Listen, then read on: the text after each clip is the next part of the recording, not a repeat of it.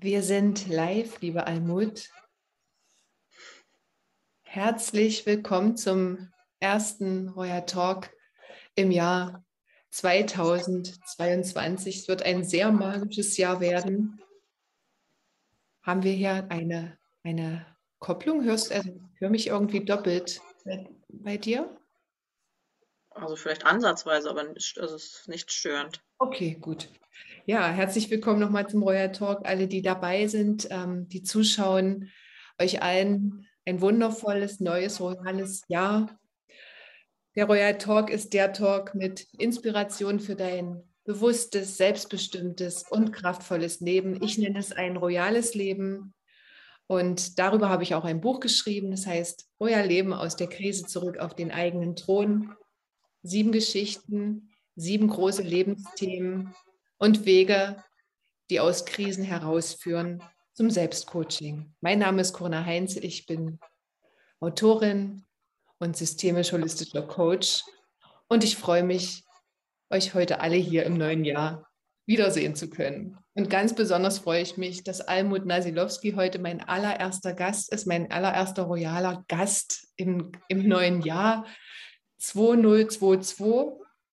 Ähm, ich habe keine Ahnung, es, es kursieren ganz viele Gerüchte und ganz viele ähm, Hinweise für dieses neue Jahr und für diese aufregende Zahlenkombination von hin zu groß, von großer Liebe hin zu dem ähm, Beziehungspartnerschaftsthema bis hin zu Fülle und Reichtum. In jedem Fall aber Wandel und äh, Transformation. Und darauf freue ich mich sehr. Und ich freue mich, ähm, dass du heute Abend mein Gast bist. Wir haben den Talk ja schon verschieben müssen. Ähm, aber jetzt ist es soweit. Almut, bist du gut ins neue Jahr gekommen? Wie... Ich bin super gut ins neue Jahr gekommen, auf jeden Fall. Ja, habt ihr, habt ihr gut gefeiert? Wie, wie seid ihr angekommen? Standen auf dem Balkon und es knallte und es zischte und der Feuerwerk ging in die Luft. Da war noch genügend übrig.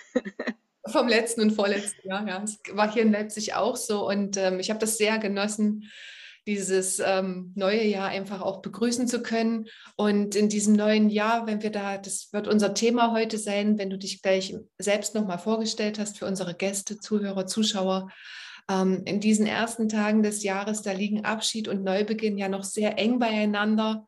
Und genau darum wird es uns heute gehen. Und ich weiß auch, dass der Januar gerade für dich ein ganz besonderer Monat in diesem Zusammenhang ist, zumindest dann am, vom Datum ähm, am 30. Januar. Und ähm, insofern finde ich es irgendwie auch ganz magisch, dass wir tatsächlich diesen Januar jetzt auch für unseren Talk ähm, geschenkt bekommen haben. Ursprünglich sollte er ja im Dezember stattfinden. Ich bin dann krankheitsbedingt leider ausgefallen und insofern finde ich allerdings, passt es jetzt besser denn je zu diesem Übergang ins neue Jahr. Almut, vielleicht stellst du dich ganz kurz unseren Zuhörern und Zuschauern erstmal selber so ein kleines bisschen vor. Ja, ich bin Almut Nasilowski. Ich bin geboren in Kiel im absoluten Norden und jetzt wohne ich im absoluten Süden in Schopfheim. Bei Basel ist das, aber auf der deutschen Seite. Und ich habe lange Jahre, war ich als Musiklehrerin tätig. Und seit Corona ist das jetzt komplett flach gefallen. Und ich habe mich in letzter Zeit viel so mit Weiblichkeit und äh, Spiritualität beschäftigt. Und äh, da ist dann auch nochmal das Thema mit der Trauer nochmal ganz massiv hochgekommen. Und äh, insofern passt das auch. Also für mich ist das Jahr 2022, äh, da ist mein Sohn 20 Jahre tot. Ein, Datum, was mich bewegt und beschäftigt, mhm. gerade jetzt. Also insofern vielen Dank, dass ich die Gelegenheit habe, mich da jetzt öffentlich mit auseinanderzusetzen, was das mit mir macht. Mhm. Es ist, äh, es ist ein, ein, ein ganz großes Thema, wie ich finde, das Thema Verlust, Trauer, Abschied, der Mut, an irgendeiner Stelle eine Entscheidung zu treffen, im Leben weiterzugehen und dann auch wie weiterzugehen. Und ähm, Verlust und Trauer sind, sind ja Themen, die auch im ganz normalen Alltag hin und wieder auch bei kleinen Begegnungen oder Begebenheiten passieren können. So ganz kleine Dinge. Also manchmal nur der Verlust eines Buches kann einen Trauerzustand auslösen, einen tiefen Trauerzustand zum Beispiel, ja.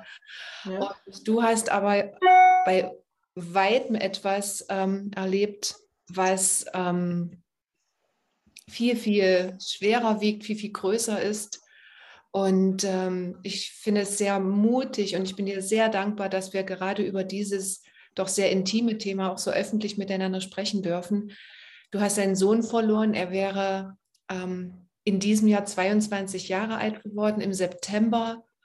Und er ist mit, mit 16 Monaten damals am plötzlichen Kindstod verstorben. Und ähm, genau darüber wollen wir heute sprechen, über diese Zeit, über das, was sich da verändert hat für dich, wie du das erlebt hast, wie du diese Trauer bewältigt hast und ähm, wie du den, den Schritt im Leben so gehen konntest, dass du bis heute eine Entwicklung genommen hast und Menschen begleiten kannst, die sich mit schwierigen Themen auseinandersetzen, aber vor allem auch glücklich sein wollen, denn heute bist du Glückscoach. Und das finde ich ein unglaublicher Spannungsbogen vom Thema Trauerbewältigung hin zum Thema Glück und Glückscoaching. Und diesen Bogen möchte ich gerne in den nächsten Minuten mit dir spannen. Also vielen Dank für den Mut. Lass uns mal tatsächlich diese Reise zurück machen, diese ja, 22 Jahre zurück und beschreib mal, wie damals so diese Lebensumstände gerade waren. Wo, wo hast du da zu diesem Zeitpunkt mit, deiner, mit deinem Mann gelebt? Wie, wie waren so die Umstände? Lass uns mal so zurückgehen in diese Historie. Film ab. Film ab. Also, Almut Nasilowski, verheiratet mit Klaus Nasilowski. Wir leben in Kiel mhm. in einem Rheinmittelhaus. Der Golf stand vor der Tür. Der Golf, ja. Ein Mädchen und ein Jungen. Mhm. Ich wurde beglückwünscht zu dieser Bilderbuchfamilie. Jetzt hast du doch alles, was du, äh, was, was man so braucht. Ja. so ähm, wurde mir das so zugetragen. Also hat eine Frau wirklich zu mir gesagt. Und ähm, ja, also bei uns war es so, wir waren im September, als unser Sohn Geburtstag hatte, waren wir auf Rhodos gewesen. Und ähm, da haben wir den ersten Geburtstag von Balduin, so heißt unser Sohn, gefeiert. Und mit einer Pfannkuchentorte. Eine Pfannkuchentorte? Aus dem Bilderbuch von Patterson und Findus. Und ähm, da gibt es Bilder, also da, ich habe mit, mit so spirituellen Menschen gesprochen, der meinte, da würde auf dem Bild sehen, dass die Seele noch, also dass die schon weggegangen ist und dass der Körper noch da ist. Also das ähm, war dann in der Folge war es so, dass äh, ich so das Gefühl hatte, ich irgendwie, ich wollte immer zu Hause bleiben mit Balduin und bin gar nicht mehr zu dieser Gruppe gegangen, die, äh, der Kindergruppe, zu der wir normalerweise gegangen sind. Und als wir da mal waren, da hat Balduin ganz herzzerreichend geweint. Also so im Nachhinein hatte ich so das Gefühl, er hat sich da vielleicht irgendwie verabschiedet oder so. Und äh, es war so, dass er nachts äh, Schwierigkeiten hatte mit dem Schlafen. Also er hat jede Nacht geschrien. Und wir haben äh, zu der Zeit einen Untermieter gehabt. Der hat uns in der Zeit unterstützt. Und ja, also so, als ob so die Energie irgendwie immer weiter runtergeht. Und ähm, an dem 30. Fe äh, Januar war es so, dass unsere Tochter hatte Scharlach gehabt, deswegen war die zu Hause. Und war aber wieder gesund soweit. Und ähm, und Balduin war so ein bisschen ähm, weinerlich und auch so ein bisschen angeschlagen. Und dann hatte er aber morgens hat er so Schwarzbrot gegessen. Dann dachte ich so, oh, jetzt geht es ihm wieder besser und habe ihn zum Schlafen gelegt und ähm, habe in der Zeit oben auf dem Dachboden alles Mögliche da rumgeräumt und Kisten und aussortiert und gemacht und getan. Und äh, als ich dann runterkam, also ich hatte ihn so in das Schlafzimmer Bett gelegt ähm, und kam dann mit, Laura, mit seiner Schwester, kam ich dann äh, rein. Und dann habe ich ihn hochgehoben und gemerkt, dass da etwas nicht stimmt. Und äh, dann hatte ich ihn im Arm und ähm, er war, also als ich ihn hochgehoben habe, war er leicht. Hm. Und in meinem Arm ist er dann ganz schwer geworden. Hm. Und dann hatte ich so das Gefühl, dass, dass er auf mich gewartet hat. Hm. Ja. Und hatte weiterhin auch das Gefühl, aufgrund dessen, was ich da die ganze Zeit erlebt hatte, dass er auch tot sein will. Mhm. Ich habe nicht sofort einen Rettungsdienst gerufen. Du hast dir Zeit genommen mit ihm. Ja, das, das, das finde ich schön. Du hast dir einfach ganz viel Zeit genommen und warst bei ihm und ähm, hast diesen Übergang sozusagen, der sich dann eben ja, vollzogen hat, ne? so Schritt für Schritt ja. im Arm begleitet und, und bist mit ihm ein Stückchen mitgegangen. Genau. Hm. Ich kann mir vorstellen, dass das, also das muss ähm, der, der, der allerschlimmste Moment sein für, für eine Mutter, wenn, wenn so etwas passiert, dass das Kind stirbt, e, egal unter, unter welchen Umständen. Und jetzt natürlich für dich in dieser, in diesem, in diesem Moment, wo es beide ihnen eigentlich wieder besser ging, gefühlt, ne? so, dies, so diese, ähm, diese Veränderung, die sich dann plötzlich zeigt, ja, Kind hat sozusagen aus, aus der persönlichen Sicht der Eltern, na, das ist ganz gut überstanden alles und dann kommst du vom Dachboden runter und ähm, dann ist nichts mehr so, wie es mal war vorher. Und ähm, du hast gesagt, du hast äh, eine Weilchen gebraucht, bis du dann auch den Krankenwagen gerufen hast und hast ja also diese Zeit genommen. Ähm, war dein, wo war dein Mann in der Zwischenzeit und wie ging es ähm, der Laura in dem Moment? Also sie war ja bei dir. Also ich glaube, für Laura ist es total wichtig gewesen, dass sie dabei war. Ja. Wie alt war Laura zu dem Zeitpunkt? Laura war fünf. Fünf. Nee, vier. Vier war sie. Hm. Sie war vier und gerade in den Kindergarten gekommen.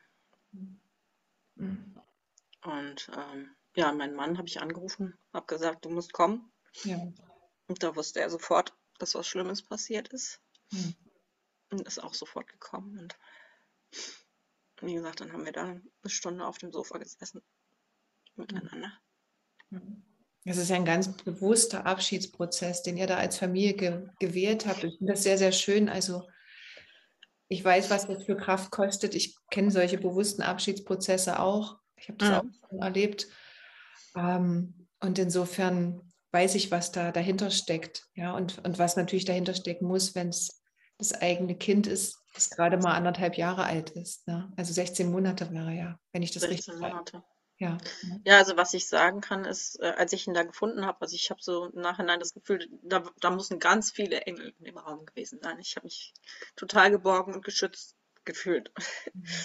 Und ähm, wir haben dann auch den, also nachdem der Krankenwagen gerufen worden war und die Sanitäter da reingestürmt sind und dachten, sie könnten noch was machen, ähm, da äh, ist dann auch der Krisendienst gekommen.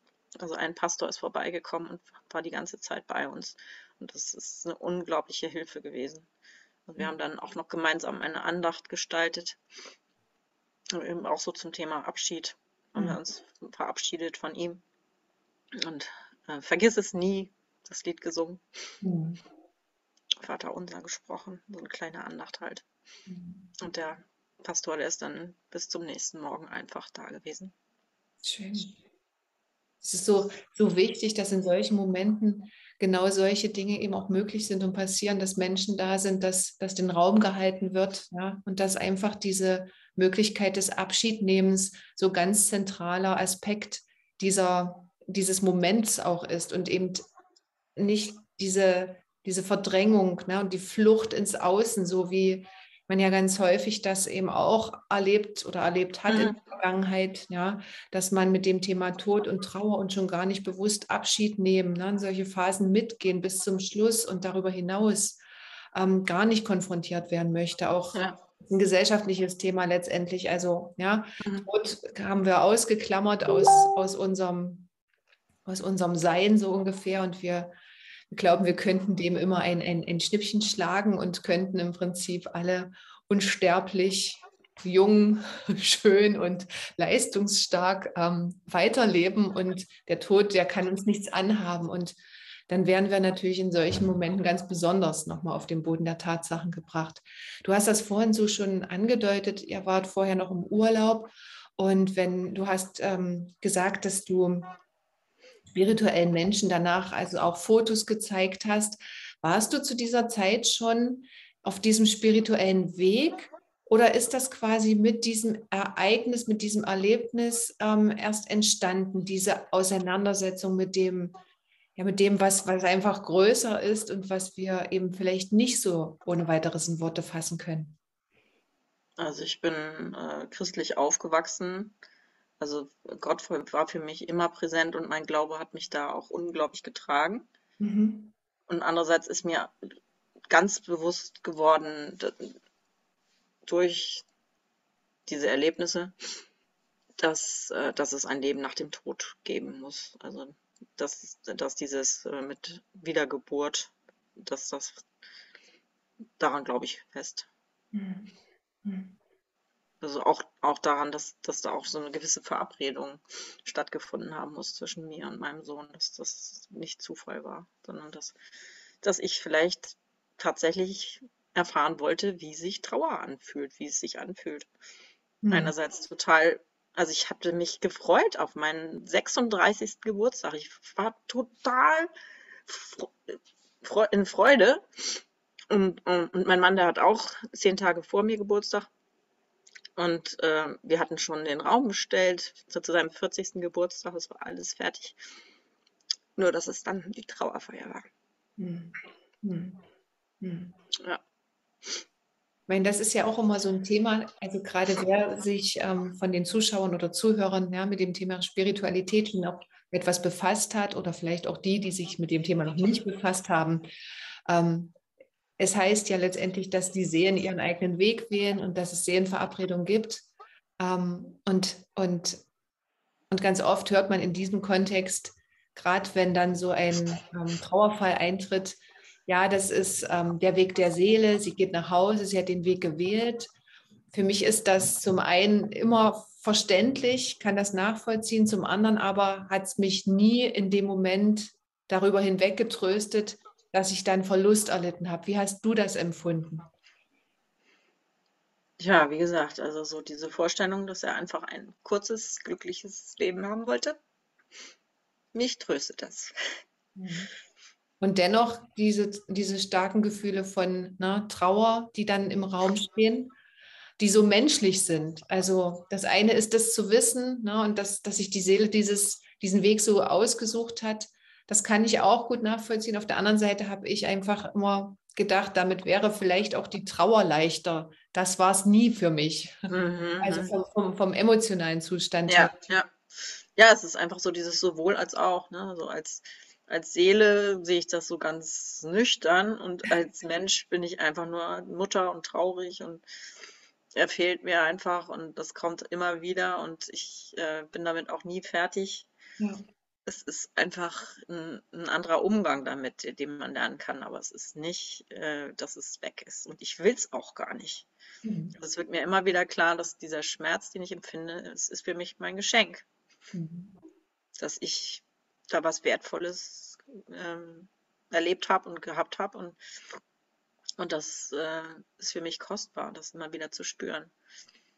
Mhm. Auch wenn es ein bisschen selbstzerstörerisch wirkt von außen vielleicht. Ähm, ich brauche das. Und ich nehme auch die Zeit und den Raum, jetzt gerade in diesem Januar, dass ich weiß, äh, ich mache das einfach. Das mhm. brauche ich, das will ich und spreche auch mit meinem Mann darüber. Und ja. Wie habt ihr dann so die nächste Zeit als Familie erlebt und du selber dann auch als Mutter? Wie ist, wie bist du dann so unmittelbar nach diesem Todesfall von Balduin die nächsten Schritte gegangen? Also was, was war überhaupt möglich? Also erstmal muss man dazu sagen, äh, wir hatten ein Bestattungsinstitut, die uns äh, auch, uns auch sehr unterstützt haben. Wir durften ihn noch eine Zeit lang besuchen und äh, es gab einen Pastor, den hat das Bestattungsinstitut ange angestellt dafür, dass er eine Trauergruppe geleitet hat. Und die haben wir zweieinhalb Jahre besucht. Und ähm, das hat uns davor bewahrt, äh, als Paar, als Eltern auseinanderzugehen. Denn 80 Prozent der Eltern trennen sich. Wow. Hm.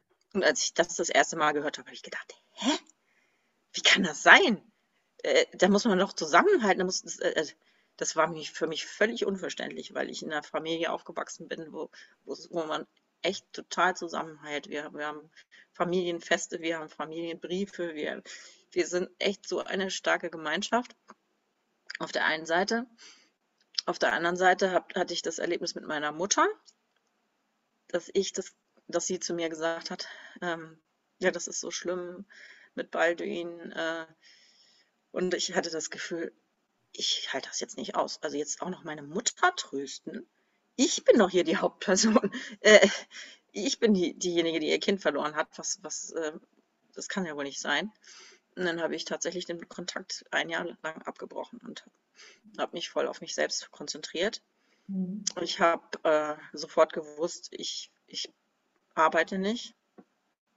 Ich habe äh, tatsächlich ganz viel Zeit im Bett verbracht und geweint, während mein Mann wieder zur Arbeit gegangen ist. Das sind eben auch diese unterschiedlichen Rollenverteilungen, wo dann auch die Trauer sich anders ausdrückt und wo man dann auch Gefahr läuft zu sagen, ist dir das voll, vollkommen egal, du gehst ja jetzt drüber weg oder, die, die, oder was bist du da, äh, äh, kümmerst du dich um gar nichts mehr. So, ne? Das, sowas kann natürlich dann auch Konflikte hervorbringen und äh, durch, dadurch, dass wir im Austausch waren und mit dieser Gruppe, äh, sind wir davor bewahrt worden.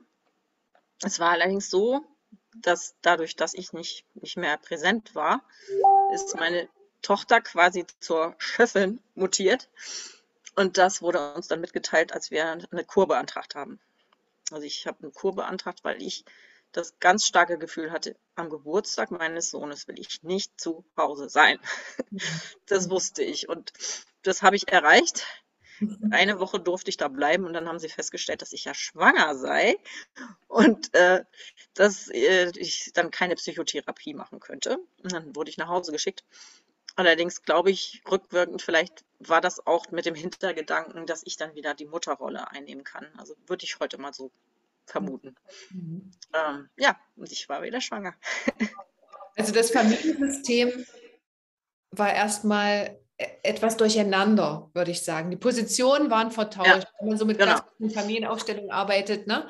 Das ja. macht ja auch, da arbeitet ja auch mit Ausstellungen, wenn ich mich richtig erinnere. Ne? Ja, genau. Ja? Dann ist das Familiensystem erstmal ähm, durcheinander geraten. Deine, deine Tochter war sozusagen auf einer Position, die nicht ihre war.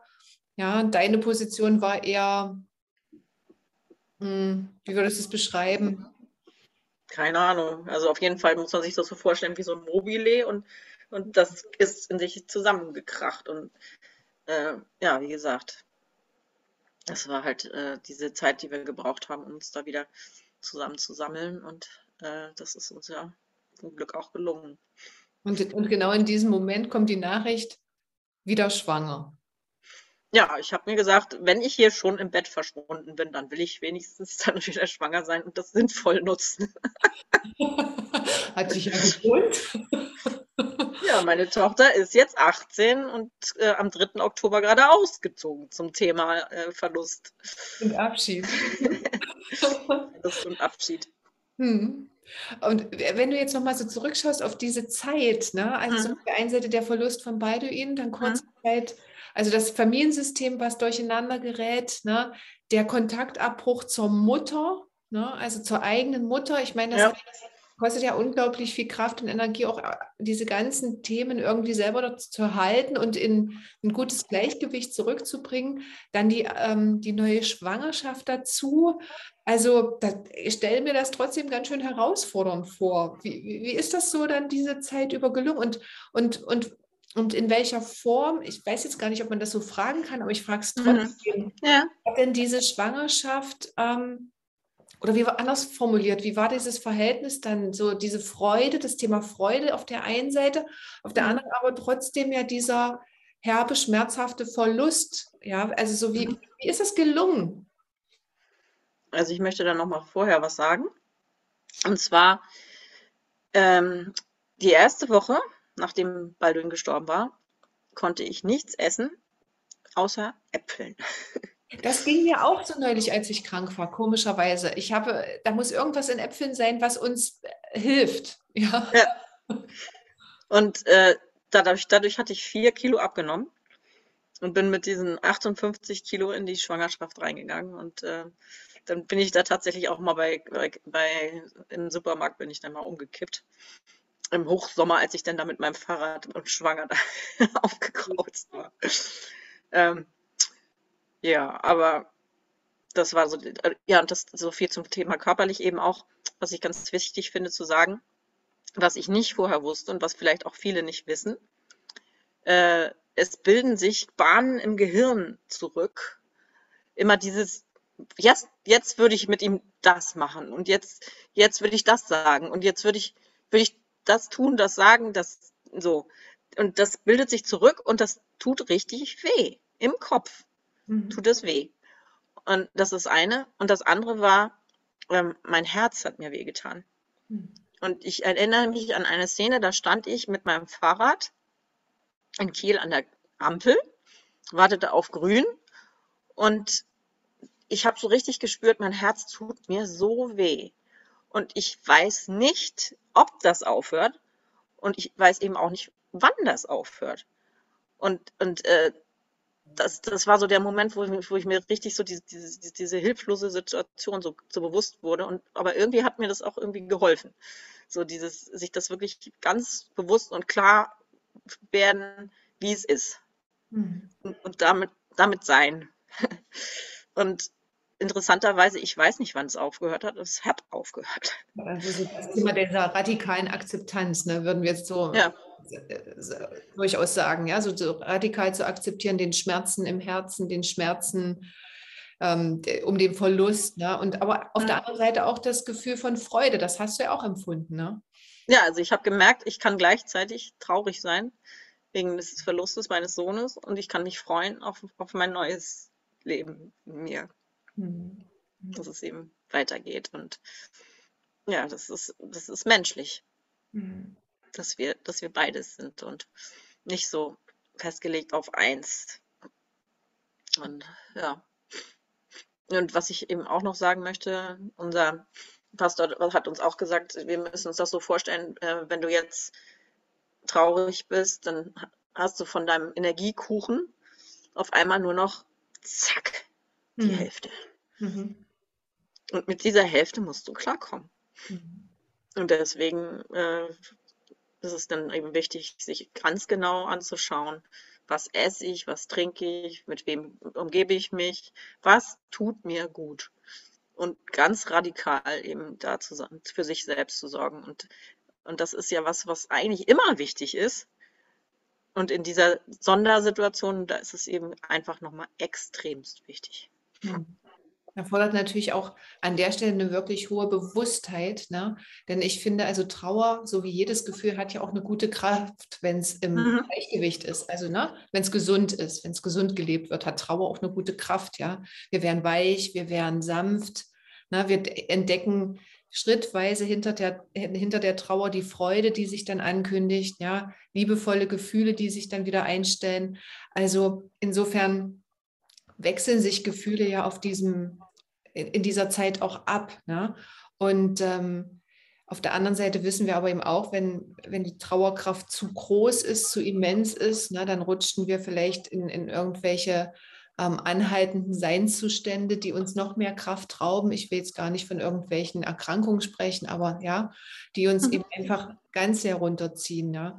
Genau. Und insofern ist es natürlich auch wichtig, mit einer mit einer Bewusstheit in diesen Prozess zu gehen und und das habt ihr ja in dem Moment schon getan, als es, als es soweit war. Ne? Wenn, also so wie du das vorhin beschrieben hast, war diese Bewusstheit ja von Anfang an da und hat sich so. Ich habe mich, hab mich bewusst entschieden für den Schmerz. Für den Schmerz und durch den Schmerz durchzugehen. Ja. Ja, ja. Wenn du jetzt mal so zurückschaust auf diese Zeit, auf diese erste sehr schmerzhafte Zeit, was Mhm. würdest du jetzt so sagen, wie, wie von der, von, vom Zeitgefühl, wie lange war diese erste intensive, schmerzhafteste Phase so? Kann man das eingrenzen Also, wie gesagt, äh, für mich ist das so dieses Datum mit der Kur, mit der wo wir dann im September waren. Also, äh, wie gesagt, von Januar bis September, würde ich September, sagen, war diese absolut intensive Phase. Mhm. Also, was mir mi für mich sehr, sehr, sehr hilfreich war, ähm, eine Woche nach dem Tod bin ich in eine Gruppe gekommen von Menschen, die ich überhaupt nicht kannte.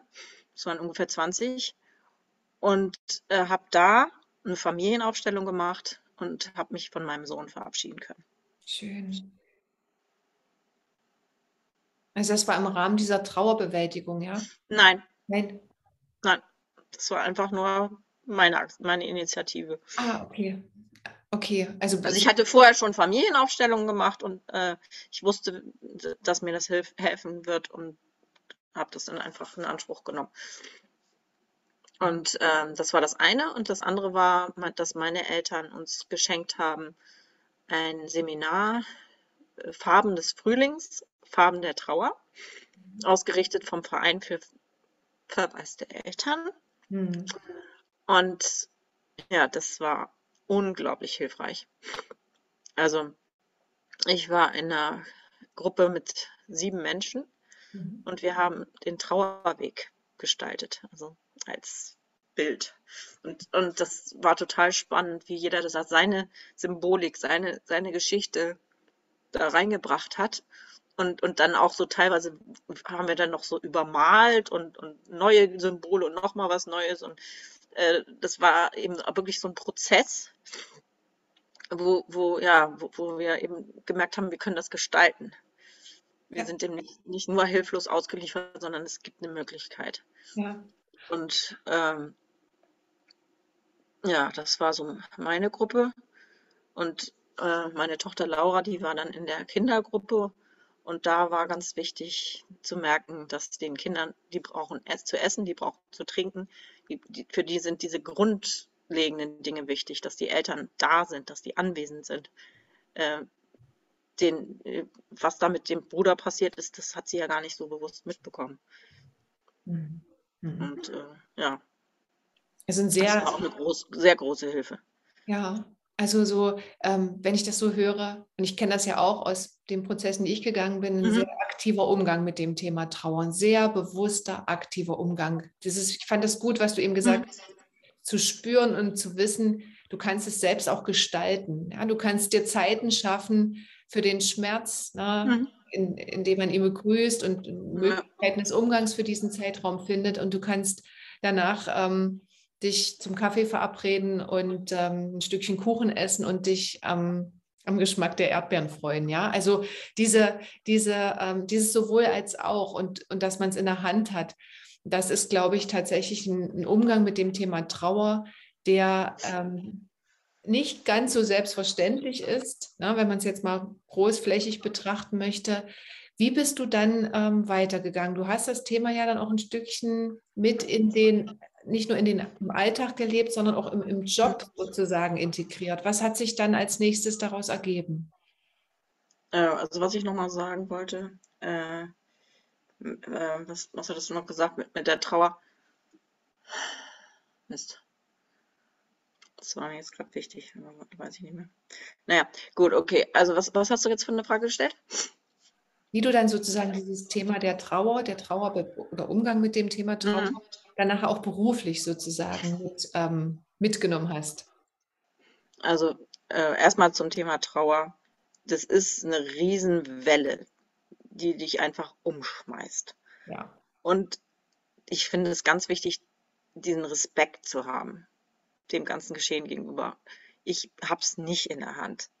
Ich kann kann da so Versuche starten, dass ich sage: „Okay, jetzt nehme ich mir jetzt mal dieses Wochenende oder, äh, Zeit und Raum vielleicht“ und aber aber es ist einfach so was äh, du weißt nicht, was da als Nächstes kommt. Ob's jetzt grade Wut ist, ob's jetzt grade Schmerz ist, ob's grade ist: „Ich will niemanden sehen“ oder „Ich will will auf jeden Fall jemanden sehen“, äh also das, das habe ich einfach festgestellt, dass, dass die Trauer so absolut unberechenbar ist an, an, in vielen Momenten. Ja. Also, äh, ja, das ist so der, der Umgang mit der, mit der eigenen Hilflosigkeit Ja. als Mensch. Ja, So genau. ins Leben geworfen sein Ja. und eben nicht wissen, was als nächstes kommt. Ja, und auf der anderen Seite eben gleichzeitig auch zu merken, ne, am, am Verlust eines anderen Menschen, ähm, wie endlich das eigene Leben in dieser Form ist. Ja, also so diese, Ja. diese Bewusstheit zu erlangen und zu verstehen, die Zeit, die ich jetzt hier bin, ne, was, wer, wer bin ich hier eigentlich? Was mache ich hier? Was ist meine Aufgabe hier? Und Ja, verstehen, dass auch meine Zeit eben einfach begrenzt ist. Das ist ja das, was dann dahinter einfach oder darunter noch liegt. Ja, so diese, also das, das überhaupt erstmal zu fassen, ne? diese, diese, diese Trauer um den Verlust und gleichzeitig die Erkenntnis, auch ich muss irgendwann diese Welt oder diese, diese Zeit hier verlassen. Ja, da kommt viel zusammen, finde ich. Ne? Also ja. ein ganz, Ja. ganz intensiver Prozess. Also ich kann für mich sagen, dass äh, der Tod meines Sohnes für mich so die, die Tor, das Tor zur Seelenwelt geöffnet hat. Hm. Ich weiß, wenn ich sterbe, dann ist er auf der anderen Seite und ähm, er ist auch jetzt so wie, wie so ein Spion in die andere Welt sozusagen. Und ich kann mich jederzeit mit ihm verbinden. Das, das ist für mich so, so ganz selbstverständlich geworden dadurch. Hm. Deswegen, die meiste Zeit lebe ich auch gut ohne ihn. Und trotzdem, manchmal fehlt er mir halt. So, Natürlich, Eben natürlich. dieses sowohl als auch. Natürlich. Also, und das finde ich auch gut, ne? dieses sowohl als auch, ja. Und, und nicht nur das eine oder das andere. Es ist alles in Ordnung und es ist alles auch da, wenn du jetzt nicht sichtbar oder nicht, ne, nicht greifbar, aber es ist ja trotzdem da und es ist ja Ja. hier und umhüllt dich. Und äh, ob das Freude ist, ob das Schmerz ist, ob das ähm, Anwesenheit ist, ob das Abwesenheit ist, es ist ja trotzdem da. Und insofern finde ich diesen bewussten Umgang, den ihr gewählt habt, wirklich unglaublich schön. Ähm, und wie gesagt, ich weiß, wie schmerzhaft es ist. Ich habe das selber hinter mir. Und wen das Mhm. interessiert, im Buch gibt es da auch ein Kapitel zum Thema Tod und Trauer, Umgang mit dem Thema, weil mir das so wichtig ist, Mhm. auch dieses Thema zu platzieren, weil es aus meiner Sicht eben tatsächlich an vielen Stellen eben einfach zu kurz kommt, wie ich finde. Gerade in dieser Zeit heutzutage, ja, also wir müssen gar nicht so weit schauen, auch wir haben große Themen da vor dem Fenster draußen, ja. Ähm, Und wenn man da dahinter schaut, kommt man auch auf solche Themen letztendlich, aus meiner Sicht zumindest, ja. Also, Ja, was ich halt auch spannend finde, ist, äh, es ist ein Geschenk, dieses Kind bei mir gehabt zu haben. Das ist nicht selbstverständlich. Und äh, ich werde immer noch beschenkt. Ähm, gestern bin ich draus, rausgegangen und da hat die Christrose geblüht und voll, volle Lotte. So lauter, lauter, lauter Christrosen. Und ich, das waren halt die Blumen auf seinem Grab und, und ja, habe ich da wieder so eine Verbindung. ja, Und ähm, ja, einfach so immer wieder so, so Anknüpfungspunkte zu haben und sich nochmal zu freuen. Und sein, sein, seine Ente mit Quack, Quack, Quack, Quack, Quack.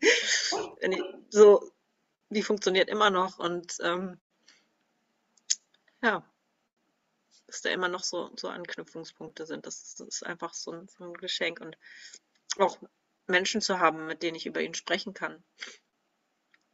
Ähm, ja, also ich glaube, das ist ein ganz großes Bedürfnis von, von Eltern, die ihr Kind verloren haben, dass sie auch über das Kind reden möchten.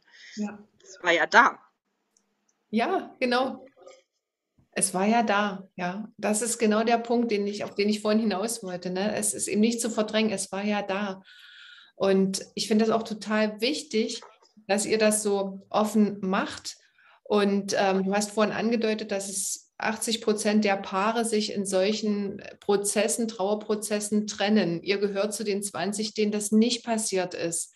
Was habt ihr anders gemacht?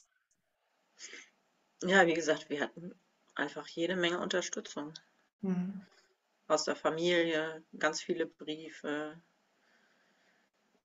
Wie gesagt, ja, der Kindergarten hat gesagt, ihr, ihr dürft eure Tochter bis zum Ende da lassen, egal Also ja, solche Sachen. Ne? Und als Paar offenbar eine Kommunikation gefunden, die eben wahrscheinlich sehr hilfreich und sehr unterstützend für euch beide war. Ja, also das Schöne war ja, dass es keine Schuldfrage gab. Hm. Mein Mann hat auch überhaupt keine Anstalten gemacht, mich, mir da in irgendeiner Art und Weise mich da, danach zu fragen. Und äh, ja, einfach dieses, dieses total Zusammenhalten, Wissen, dass, dass, dass es uns beide betrifft und dass, dass wir uns eben mitteilen können, dass wir miteinander sprechen. Ja. Ich glaube, das ist ein ganz wesentlicher Punkt, ne? dass Paare eben in solchen ähm, Situationen miteinander im Gespräch sind ja, und sich austauschen, sich mitteilen, ja. miteinander teilen. Ich, das könnte ich mir vorstellen, ist vielleicht der ähm, ganz wichtige Aspekt, der euch zu den 20 Prozent eben auch gehören lassen hat, ja, dass ihr euch miteinander ähm, teilen konntet und, und eure ja. Gefühle, eure, eure Gedanken eben einfach auch miteinander austauschen konntet. Und diese Unterstützung, die du angesprochen hast. Ja, wie gesagt, aus der Familie, aus der Nachbarschaft, aus, aus, vom Bestattungsinstitut. Diese Kur, die wir beantragt haben, Kurse, Seminare. Ähm, und das, das zu erleben, das ist schön. So. Also das finde ich eben so wichtig, dass, dass äh, Trauer zum Leben dazugehört. Also ich habe auch so, so Vorerfahrungen gehabt, die mich auch eben geprägt haben. Also ich äh, hatte schon mal Liebeskummer. Ich hab, wusste das schon, wie das sich das anfühlt, ja. wenn einer nicht mehr da ist. Äh, und ich habe den Film gesehen von Alexis Sorbas. Den gibt es jetzt gar nicht mehr irgendwie zu holen, zu kaufen. Habe ich nirgendwo mehr gefunden. Mit Anthony Quinn. Ähm, er hat seine, seine Freundin verloren und er tanzt auf dem Tisch. Direkt im Anschluss. Und dieses Bild, das hatte ich in mir. Und das hat mich auch getragen. Mhm. So, das gibt mir Kraft.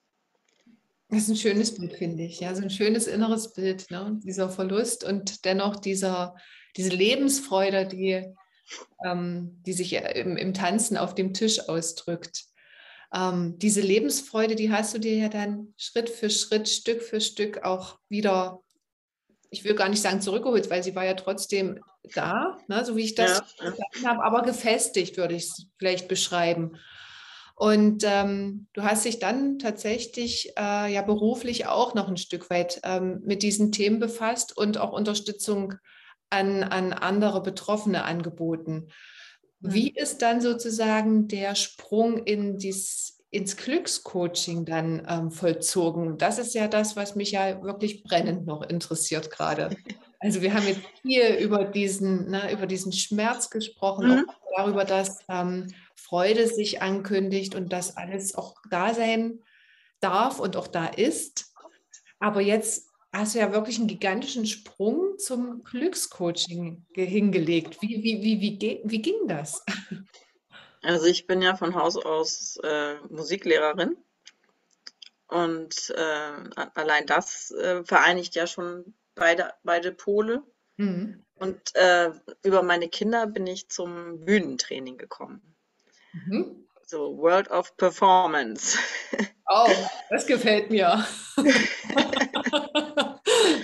Und wir haben äh, als ganze Familie hatten wir bis zu 18 Kinder in unserem Bühnentraining. Und ähm, da war ich dann gar nicht, bin ich gar nicht mehr zum Nachdenken oder Fühlen oder so gekommen. Da war ich dann einfach so beschäftigt. Ähm, wir haben das immer einmal im Jahr, halben Jahr gemacht und äh, auch so ein Stück weit darauf so hingelebt. Also es war, war, so eine gemeinsame Aktion, die schön ist für die ganze Familie, wo wir uns alle äh, mit unseren verschiedenen Gaben einbringen und das dann noch an andere weitervermitteln. Also wenn ich das mache, dann bin ich so richtig so wow in meiner, meiner Welt, wo ich, wo ich so Kraft kriege und ähm, ja, und darum geht es, diese Lebensfreude auch weiterzugeben und äh, Menschen, die jetzt vielleicht gerade in der Situation sind, dass sie einen Verlust haben, dass sie ein Thema haben, was sie, was sie beschäftigt, dass sie das eben auch mitteilen können. Das finde ich halt total wichtig. Und das ist ja meine Erfahrung. Und in welcher Form bietest du da heute Unterstützung für Betroffene an? Also ich habe dieses Familienstellen, das habe ich für mich als Methode entwickelt, das nenne ich dynamisches Familienstellen. Mhm.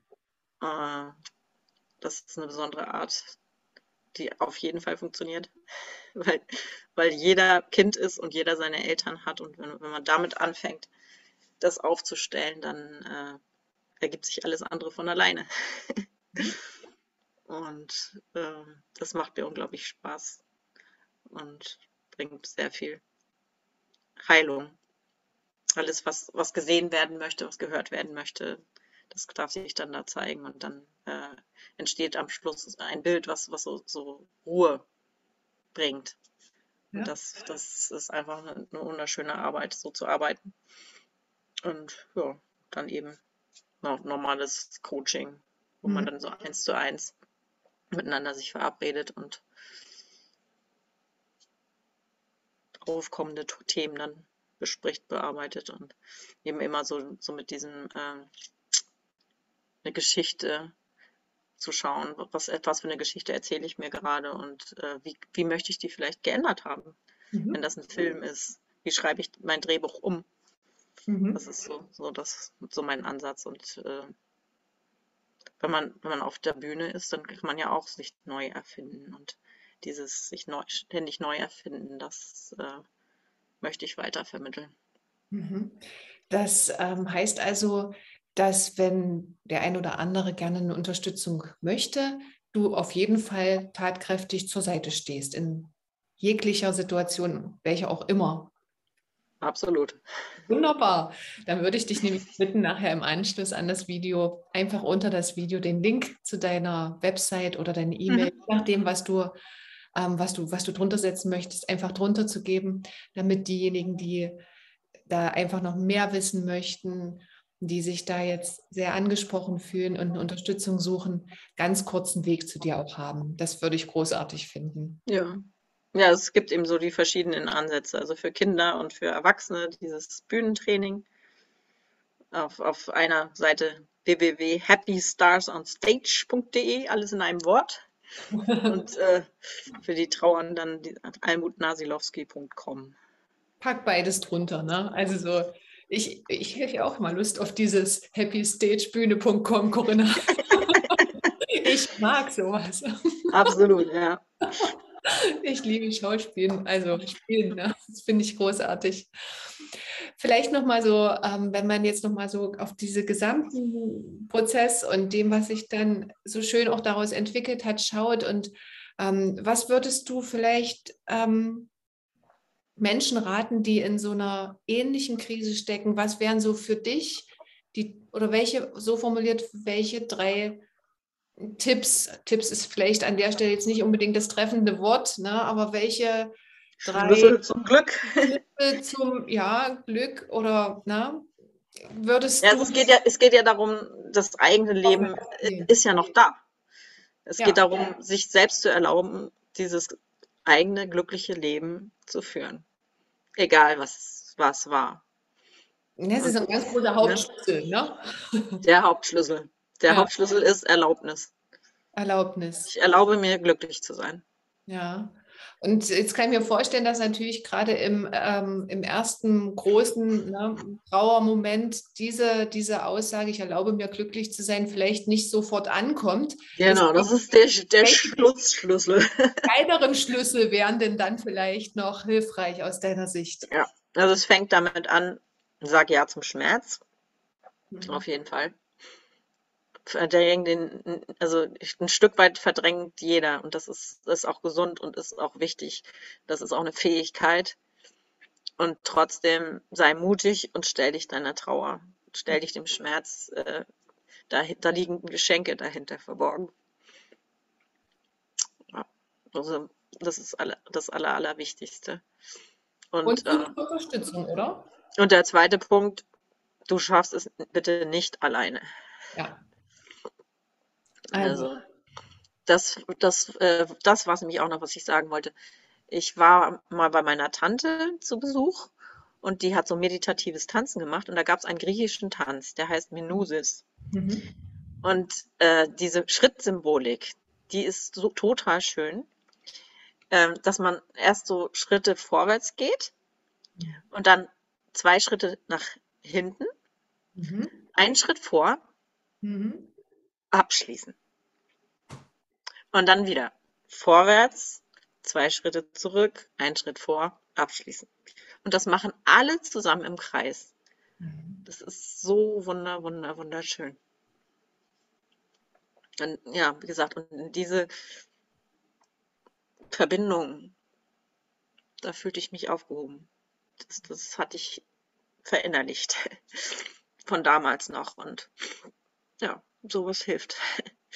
So diese, diese Rituale, dieses ähm, sich mit dem größ größeren Ganzen zu verbinden, letztendlich. Also Rituale schaffen, ja. Unterstützung suchen, ähm, sich das Leben auch zu erlauben und weiterzumachen und ähm, einfach auch einen Raum zu finden, in dem eine Bewegung, ob das jetzt Tanz ist oder vielleicht auch Malerei oder was auch immer es ist, ne? Bühne, ja. Ja. So Schauspiel on Stage, ja. ähm, aber einen Raum zu finden, wo eine, wo eine Bewegung letztendlich auch irgendwie stattfindet, ähm, die natürlich mit jedem Schritt, ne, du hast es jetzt an diesem griechischen Tanz so schön beschrieben, mhm auch einfach ein neues Gefühl entsteht, sich ne, durch die Bewegung sich der Standpunkt verändert und damit im Endeffekt auch letztendlich diese, diese ähm, Starre, die vielleicht sonst drohen könnte, ja, gerade beim Thema Trauer, einfach genau. auch ähm, entgegengewirkt genau. wird. Ja. Ne? So. Also, also apropos Starre, also es ist so diese, auf der einen, so wie diese Skylla und Charybdis. Hm. Auf der einen Seite die Erstarrung und auf der anderen Seite das totale Zerfließen. Und dazwischen den Weg zu finden. Ja. Das ist die Aufgabe. Das ist die Aufgabe. Das finde ich ist ein, ist ein so, so, so ein wundervoller Satz jetzt gerade, so dazwischen, zwischen der Starre und dem Fließen, den Weg zu finden. Ähm, Almut, jetzt ist ja der Januar noch ein ganz besonderer Monat für dich und ähm, heißt jetzt auch für dich zwischen dem Erlebnis, Ereignis, ne, was jetzt sich wieder jährt ne, und dem neuen Jahr den Weg zu finden. Ja. Wie wird dir das ähm, gelingen? Welche, welche Ideen hast du, wie du diesen Weg dadurch jetzt nehmen wirst? Also ich möchte mich öfter mit meinem Mann unterhalten und auch mit anderen Personen, die, ihn gekannt haben. Hm. Und am 21. Januar hat meine Tochter Geburtstag. Alles Januar kommen wir bei euch. und, und am 30. ist dann der Todestag. Also das ist halt so, wie es ist.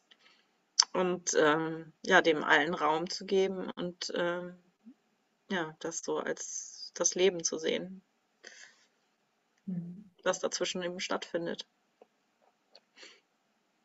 Das ist schön. Das Leben, das eben dazwischen stattfindet, ja, zwischen dem einen und dem anderen. Mhm. Ja, und vielleicht ist es auch so die Botschaft, die ich hier in die Welt tragen möchte. Anders umzugehen mit Tod, mit Trauer, mit Sterben, mit Abschied. Wenn ich, wenn ich weiß, wie dünn die Wand ist zu dem, zur Seelenwelt, dann kann ich die auch in meinem Alltag oder, oder immer, wenn ich möchte, kann ich mich damit verbinden ich muss da nicht zu irgendwelchen Medien gehen, sondern, sondern ich kann das selbst erzeugen und äh, lernen, damit umzugehen. Eigentlich sind wir alle spirituelle Wesen und äh, das ist so meine, meine Botschaft, meine Erkenntnis aus, aus dem, was ich erlebt habe, dass es eine Möglichkeit gibt, sich zu verbinden. Und, und die sollten wir auch viel, viel stärker nutzen. Und diejenigen, die Unterstützung an der Stelle brauchen, die dürfen sich an dich gern wenden. Du packst ähm, nachher noch deine Kontaktdaten unter das Video. Genau. ich wünsche dir einen, einen wundervollen Januar. Ich wünsche euch allen ein wundervolles Jahr. Ähm, das Leben, was dazwischen stattfindet, dass das grandios ist. Ja, dass das sowohl als auch überall Bestand in diesem Leben hat. Und ähm, ich würde mich freuen, wenn wir in Kontakt bleiben und ähm, ich bin gespannt, ähm, vielleicht ergibt sich ja noch mal eine Möglichkeit zu hören, wie dieser ähm, ja, Jahresbeginn sozusagen dann in das Jahr übergegangen ist und wie sich die Dinge für dich weiterentwickelt haben, für dich und deine Familie. Ich danke dir vielmals, Almut, nochmal, es ist nicht selbstverständlich, dieses große Thema Trauer, dieses schwere Thema Trauer so offen und so ähm, gefühlvoll einfach auch zu transportieren. Aus meiner Erfahrung ist es genau aber auch das, was es bei solchen Themen auch braucht, eine Authentizität und einfach auch eine Berührung und, ähm, und eine Verbindung, die dadurch auch zwischen Menschen entsteht, die jetzt zugehört, zugeschaut haben und die vielleicht in ähnlichen Situationen sind. Und wie gesagt, manchmal ist es eben vielleicht nicht der Verlust eines Menschen, der uns in solche traurigen Zustände versetzt, sondern unter Umständen eben die Enttäuschung, dass vielleicht die Klassenfahrt dieses Jahr ähm, verkürzt stattfinden wird oder dass sich ähm, Menschen die letzten zwei Jahre kaum persönlich viel miteinander treffen konnten. Ja, auch das sind Zustände, in denen diese Emotion Trauer darunter liegt und eben auch einfach gewürdigt werden muss. Und ich finde es schön, dass du diesen Weg so gegangen bist, dass ihr das gemacht habt, dass ihr all das gewürdigt habt und so bewusst mit diesem Thema Trauer umgegangen seid. Vielen, vielen, vielen Dank nochmal. Ähm, lasst es euch gut gehen und halt mich auf dem Laufenden. Ich danke auch. Wir sehen und hören uns bis zum nächsten Mal. Ich sage Tschüss, vielen Dank fürs Zuhören und fürs Zuschauen und bis zum nächsten Royal Talk. Tschüss.